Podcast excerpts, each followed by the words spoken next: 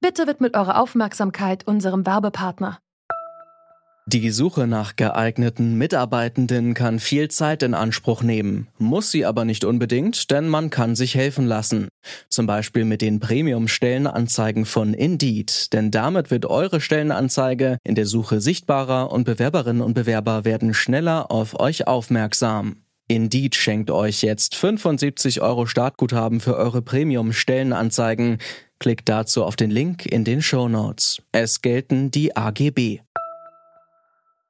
US-Präsident Biden hat sich dafür ausgesprochen, die Patente für Corona-Impfstoffe vorübergehend auszusetzen. Die USA wollen sich bei der Welthandelsorganisation für ein entsprechendes Abkommen einsetzen. Diese Nachricht hier zu hören bei Heute Express ist einer Zäsur gleichgekommen. Anfang Mai hat US-Präsident Biden gesagt, er unterstütze die Aufhebung von Patenten.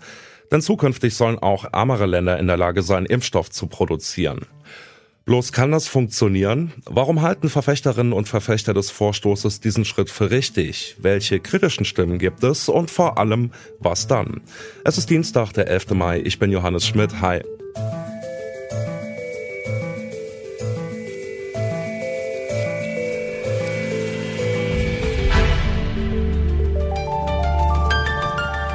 Zurück zum Thema. Es sind nur einige wenige Firmen, die aktuell Corona-Impfstoffe produzieren. Dabei könnte die Nachfrage kaum größer sein. Schon heute steckt in weltweit jedem fünften Impffläschchen, das vom Band läuft, eine Impfung gegen Covid-19. Das reicht aber längst nicht. Gerade armen Ländern fehlen Impfdosen. Südafrika und Indien haben schon vor Monaten gefordert, dass die Patente freigegeben werden müssen. Vieles seitdem nicht passiert. Die Pharmariesen behielten die Patente und damit das Wissen, wie die dringend benötigten Impfstoffe produziert werden können. Doch ausgerechnet durch den US-Präsidenten, der die Idee unterstützt, gewinnt die Diskussion wieder an Schwung. Eine solche Patentaufhebung hält Jörg Schaber für längst überfällig. Der Soziologe und Gesundheitswissenschaftler arbeitet für Buko Pharma. Die NGO stellt sich schon seit Jahren der Pharmaindustrie entgegen und sagt, die Patente müssen aufgehoben werden, und zwar auf der Stelle. Ich habe ihn gefragt, wenn die Patente freigegeben würden, hätten Länder wie Indien denn überhaupt die Ressourcen und Kapazitäten für eine eigene Impfstoffproduktion? Also ich glaube, wir müssen uns mal von der Vorstellung lösen, nur wir in den reich genannten Ländern hätten äh, Wissen und Technologie, um moderne Produkte herzustellen. Die meisten Antibiotika, die wir hier in Deutschland schlucken, stammen in Wirklichkeit aus Indien, um nur ein Beispiel zu nennen. Es ist also keineswegs so, dass äh, nirgendwo anders Kapazitäten vorhanden wären. Auch Pfizer in den USA hat Monate gebraucht, um die Produktionsanlagen für den Corona-Impfstoff bereitzustellen. Würde es denn dann jetzt überhaupt was bringen oder wird es dann nicht ewig dauern, bis die Produktion in diesen Ländern dann auch anlaufen könnte? Ja, wenn natürlich heute die Patente freigegeben werden, dann haben wir nicht morgen mehr Impfstoffe. Aber es ist auch nicht so, dass das Jahre dauern würde, sondern es handelt sich um Monate. Gerade für die mRNA-Impfstoffe wird argumentiert, dass es dort sogar schneller gehen kann als bei klassischen Impfstofffabriken. So eine klassische Impfstofffabrik aufzubauen dauert zwei bis drei Jahre. mRNA-Impfstofffabriken kann man aber innerhalb von sechs Monaten aufbauen. Skeptiker wie zum Beispiel Kanzlerin Merkel sagen, dass den Menschen nicht geholfen sei, wenn nach einer Freigabe massenhaft Billigimpfdosen hergestellt werden. Haben Sie keine Befürchtungen, dass es so eine Art Schwämme von Billigimpfdosen, von minderwertigen Impfdosen geben könnte? Ich glaube, das ist aus der Luft gegriffen. Natürlich muss man auf Qualität achten. Es gibt dafür aber auch ein Verfahren bei der Weltgesundheitsorganisation, die dafür sorgt, dass die Qualität stimmt. Also wenn neue Fabriken in die Produktion jetzt perspektivisch einsteigen werden, gilt natürlich auch da, dass die Qualität gesichert werden muss, aber das ist durchaus möglich. Es gibt dann gewissermaßen ein Zukunftsargument, das lautet, wenn sich die Forschung an Medikamenten nicht mehr richtig lohnt, weil man sie einfach abkupfern kann, gibt es dann in Zukunft, vielleicht bei einer künftigen Pandemie mit einer anderen Krankheit, keinen wirklichen Anreiz für die Firmen mehr, eben viel Geld in die Erforschung zu stecken. Haben Sie keine Angst, dass es in Zukunft dann eine noch schlechtere Versorgung oder zumindest eine verzögerte Versorgung geben könnte bei zukünftigen Krankheiten? Was jetzt neue Wirkstoffe angeht, darf man nicht vergessen, dass die großen Firmen, die jetzt am lautesten schreien, dass man ihnen die Patentrechte nehmen will, dass die herzlich wenig dazu beigetragen haben, diese Impfstoffe zu entwickeln. In Wirklichkeit steckt da ja 10, 20-jährige Vorarbeit drin, die weitgehend im öffentlichen Sektor stattgefunden haben, auch an deutschen Universitäten. Ich glaube, dass das eine Propagandalüge ist einfach der Pharmaindustrie, die ihre hohen Gewinnspannen in Gefahr sieht. Ich würde gern zum Schluss mit Ihnen auf so eine Art Kompromissvorschlag gucken, der momentan besprochen wird, nämlich den der Lizenzierung, also dass die Pharmafirmen ihr Wissen herausgeben, aber dafür Geld erhalten würden, beispielsweise von der Staatengemeinschaft. Was halten Sie denn von diesem Lizenzierungsvorschlag?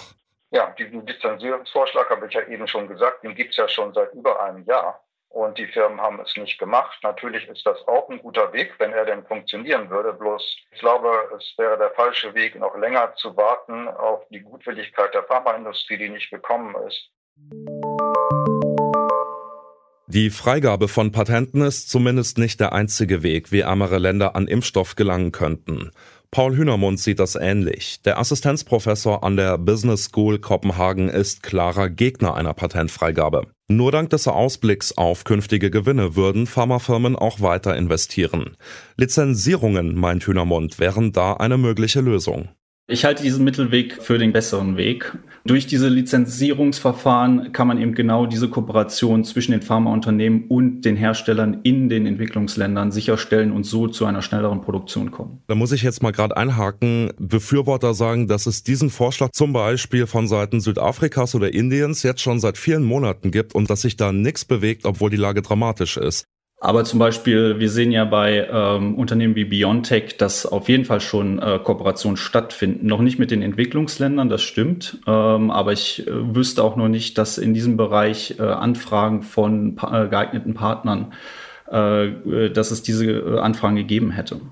Wenn wir jetzt mal davon ausgehen, dass die äh, bisherigen Produzenten tatsächlich im Wesentlichen die geeignetsten sind, um zumindest diese Produktion durchzuführen, sehen wir auf der anderen Seite, dass gerade reichere Länder gigantische Mengen Impfstoff bunkern.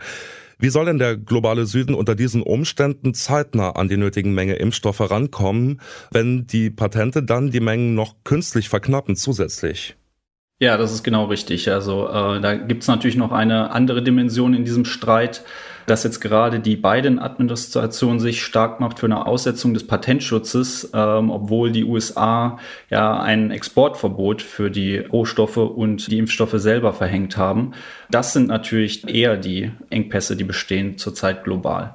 Ja, dieser Vorstoß von den USA hat sicherlich auch eine gewisse innenpolitische Komponente weil eben die wichtigsten Patente nicht in den USA liegen, ähm, sondern wahrscheinlich eher in Europa und Europa exportiert ja schon äh, beträchtliche Mengen an Impfstoff. Naja gut, Europa exportiert im Gegensatz zu den USA, das stimmt. Auf der anderen Seite hat die EU-Kommission am Wochenende bekannt gegeben, 1,8 Milliarden Impfdosen von BioNTech Pfizer nachbestellt zu haben. Also offenbar ist das mit dem Exportverbot da nicht der ausschlaggebende Faktor oder sehe ich das falsch? Die 1,8 Milliarden, die ausgerufen wurden, ist sicherlich eine Sicherheitskomponente dabei.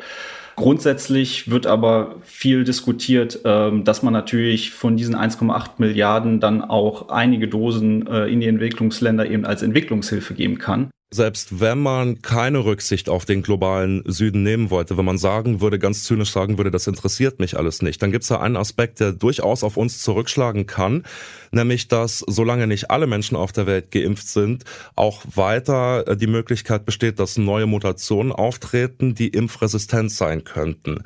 Wäre es denn da nicht geboten, aus dieser patentrechtlichen Logik herauszutreten, weil das ja immerhin äh, das große Horrorszenario wäre, nämlich das Entstehen einer Mutante, die die Impfstoffe austrickst. Ja, absolut. Die Debatte dreht sich einfach nur darum, ob eine Aussetzung des Patentschutzes der geeignetste Weg ist. Und da haben eben viele ihre Zweifel mit Hinsicht auf, dass die nächste Pandemie schon um die Ecke stehen könnte, dass man sich dann eben auch nicht äh, es mit den Pharmaunternehmen verscherzen möchte, die natürlich auch weiterhin Anreize haben sollten zu forschen und ähm, zum Beispiel dann auch bei Fluchtmutationen schnell in, in entsprechende Impfstoffe zu investieren. Patente freigeben, damit ärmere Länder selbst Impfstoff produzieren können. Ist das wirklich so einfach? Unsere Gesprächspartner sind sich da uneinig gewesen. Vor allen Dingen in der Frage, ob Länder wie Indien überhaupt in der Lage wären, selbst Impfstoff herzustellen. Auf jeden Fall, sagt Jörg Schaber. Nein, könnten sie nicht, meint Paul Hühnermund. Einig sind sie sich in einem anderen Punkt. Lizenzierungen könnten einen Mittelweg darstellen. Dafür bräuchte es allerdings den Willen der Pharmakonzerne. Und die Staatengemeinschaft müsste helfen, wenn manche Länder sich die Lizenzen nicht leisten könnten. Das war's für heute. An dieser Folge mitgearbeitet haben Toni Mese, Sarah Marie Plekat und Andreas Popella. Chefs vom Dienst waren Dominik Lenze und Kai Rehmen. Mein Name ist Johannes Schmidt. Ich sag für heute Ciao und auf Wiedersehen. Zurück zum Thema vom Podcast Radio Detektor FM.